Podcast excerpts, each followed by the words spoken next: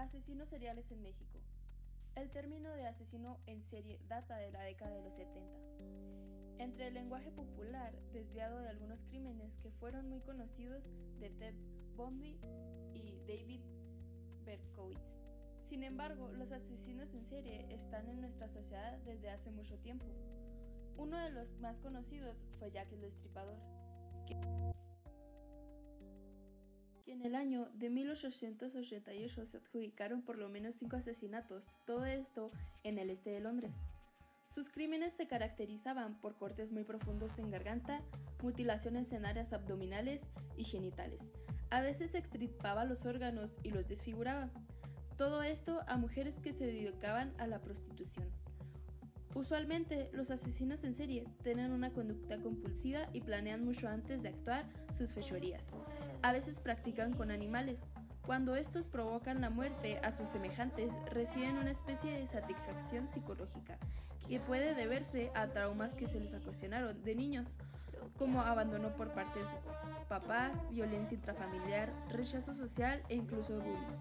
Todo esto genera una baja autoestima y les genera un deseo de venganza social, para sentirse poderosos o también puede ser de una compulsión sexual o enfermedades psiquiátricas, así como la, de la personalidad múltiple.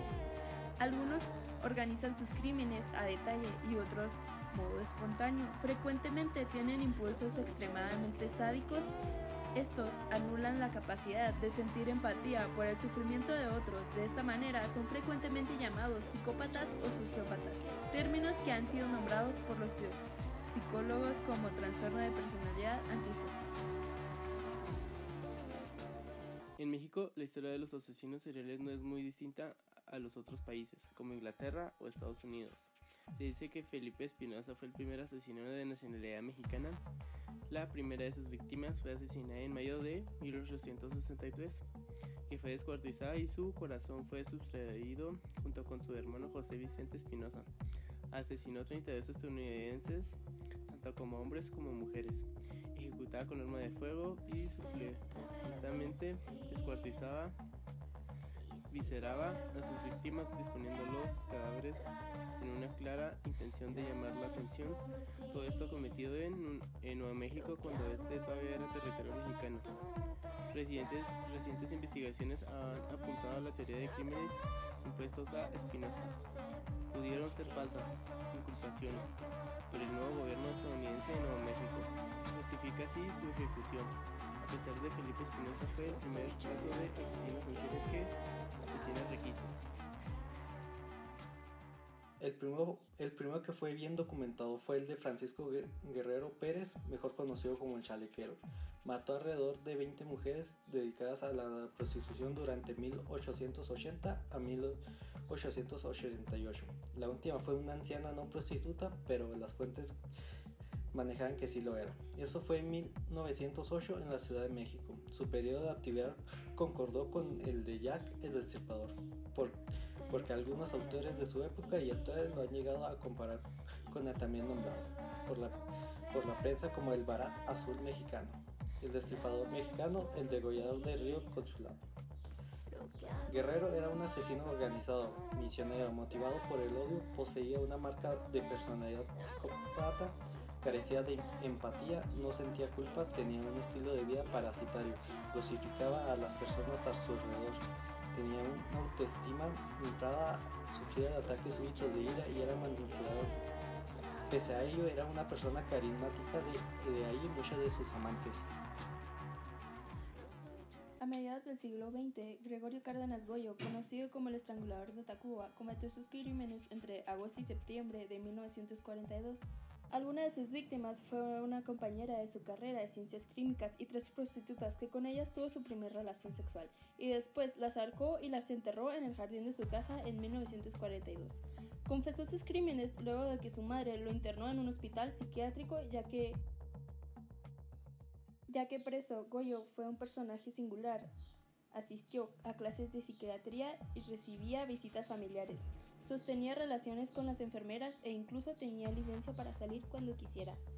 Obtuvo su libertad en 1976 por un indulto. Por ese entonces el presidente Luis Echeverría ya que en ese año la Cámara de Diputados le rindió homenaje por ser el ejemplo de readaptación social, ya que durante su estancia, en principio aprendió el Código Penal y se convirtió en abogado de otros internos. Las Piocanchi, sobrenombre mediático que es conocido a este grupo, estuvieron activas entre 1945 y 1964, principalmente en la ciudad de San Francisco del Rincón, Guanajuato, México. El grupo estaba conformado por las cuatro hermanas de la familia González, Valenzuela Delfina, María de Jesús, María del Carmen, María Luisa Eva. Las cuatro mujeres eran dueñas de burdeles de Guanajuato y Jalisco. Sus primeras víctimas en su mayoría fueron mujeres privadas de su libertad para ejercer como prostitutas a servicio, y aunque también asesinaron a clientes y a bebés de estas, que eran de las mujeres esclavizadas, su número confirmado de víctimas son 91, pero se cree que pudieron matar a más de 150 personas, convirtiéndose en una de las asesinas seriales prolifactas registradas en la historia de México. Casi al final del siglo, en los 90, apareció Ángel Maturino Rendiz, también conocido como el, asesino del ferrocarril. Era un vagabundo responsable de al menos de 23 homicidios a lo largo de Estados Unidos. También efectuó asesinatos en México durante la década de los 90, de los cuales fue involucrado, involucraban agresiones sexuales empezó a ser conocido como el asesino de los rieles o del ferrocarril, debido a que la mayoría de sus crímenes fueron cometidos cerca de las vías del tren, lo que lo usaba para transportarse como polizón a través del país. Uno de los casos más conocidos de México es el de Juana Barraza Samperio, la Matavijitas. Como luchadora se llamaba la Dama del Silencio. Esta mujer fue hallada responsable de al menos 12 robos y 16 asesinatos de personas de la tercera edad, cometidos entre 1990 y 2006. En la Ciudad de México entraba a su casa haciéndose pasar por enfermera, después los mataba y robaba. Por ello, la prensa la identificó como la Matavijitas. Fue, fue sentenciada a 759 años de cárcel y sigue presa en el penal de Santa Marta, donde ha reclamado su inocencia en distintas entrevistas con la prensa. Tras nueve años de prisión, en julio de 2015 contrajo matrimonio, pero un año después se divorciaron. llamaba la atención de ella siempre vestida de rojo al cometer sus crímenes. Al igual que la Mataviejitas, el caso de José Luis Calva Cepeda, el caníbal de Guerrero, fue muy conocido a principios del siglo XXI, ya, ya que ambos casos fueron muy mediáticos. Fue un asesino en serie acusado por el desmembramiento y aparente consumo de carne humana de sus víctimas. Todas ellas mujeres. las autoridades lo señalaron como el responsable de tres homicidios de mujeres, de mujeres, una pareja, una exnovia y una prostituta.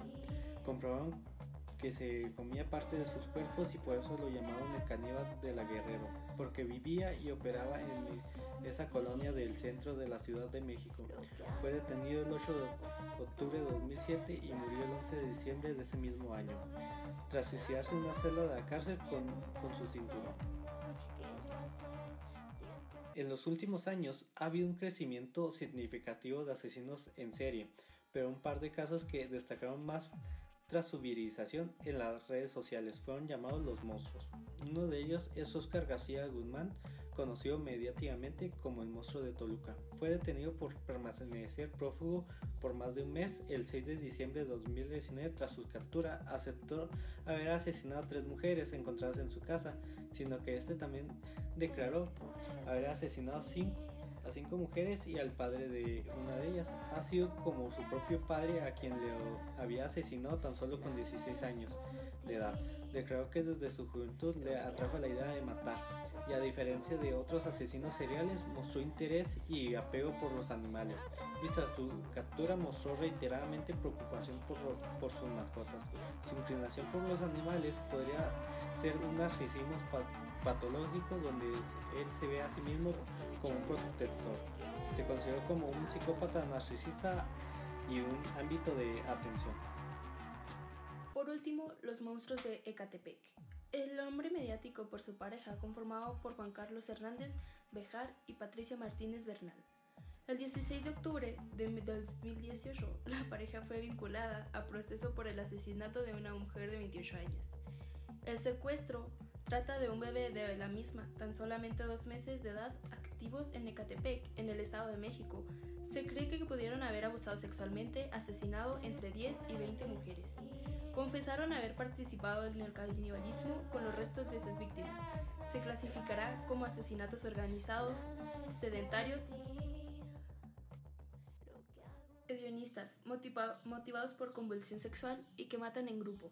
La fiscalía los acusó por homicidio contra el respecto de los muertos, violación de las leyes, ensumación y exhumación en caso de que se compruebe el asesinato de 20 mujeres.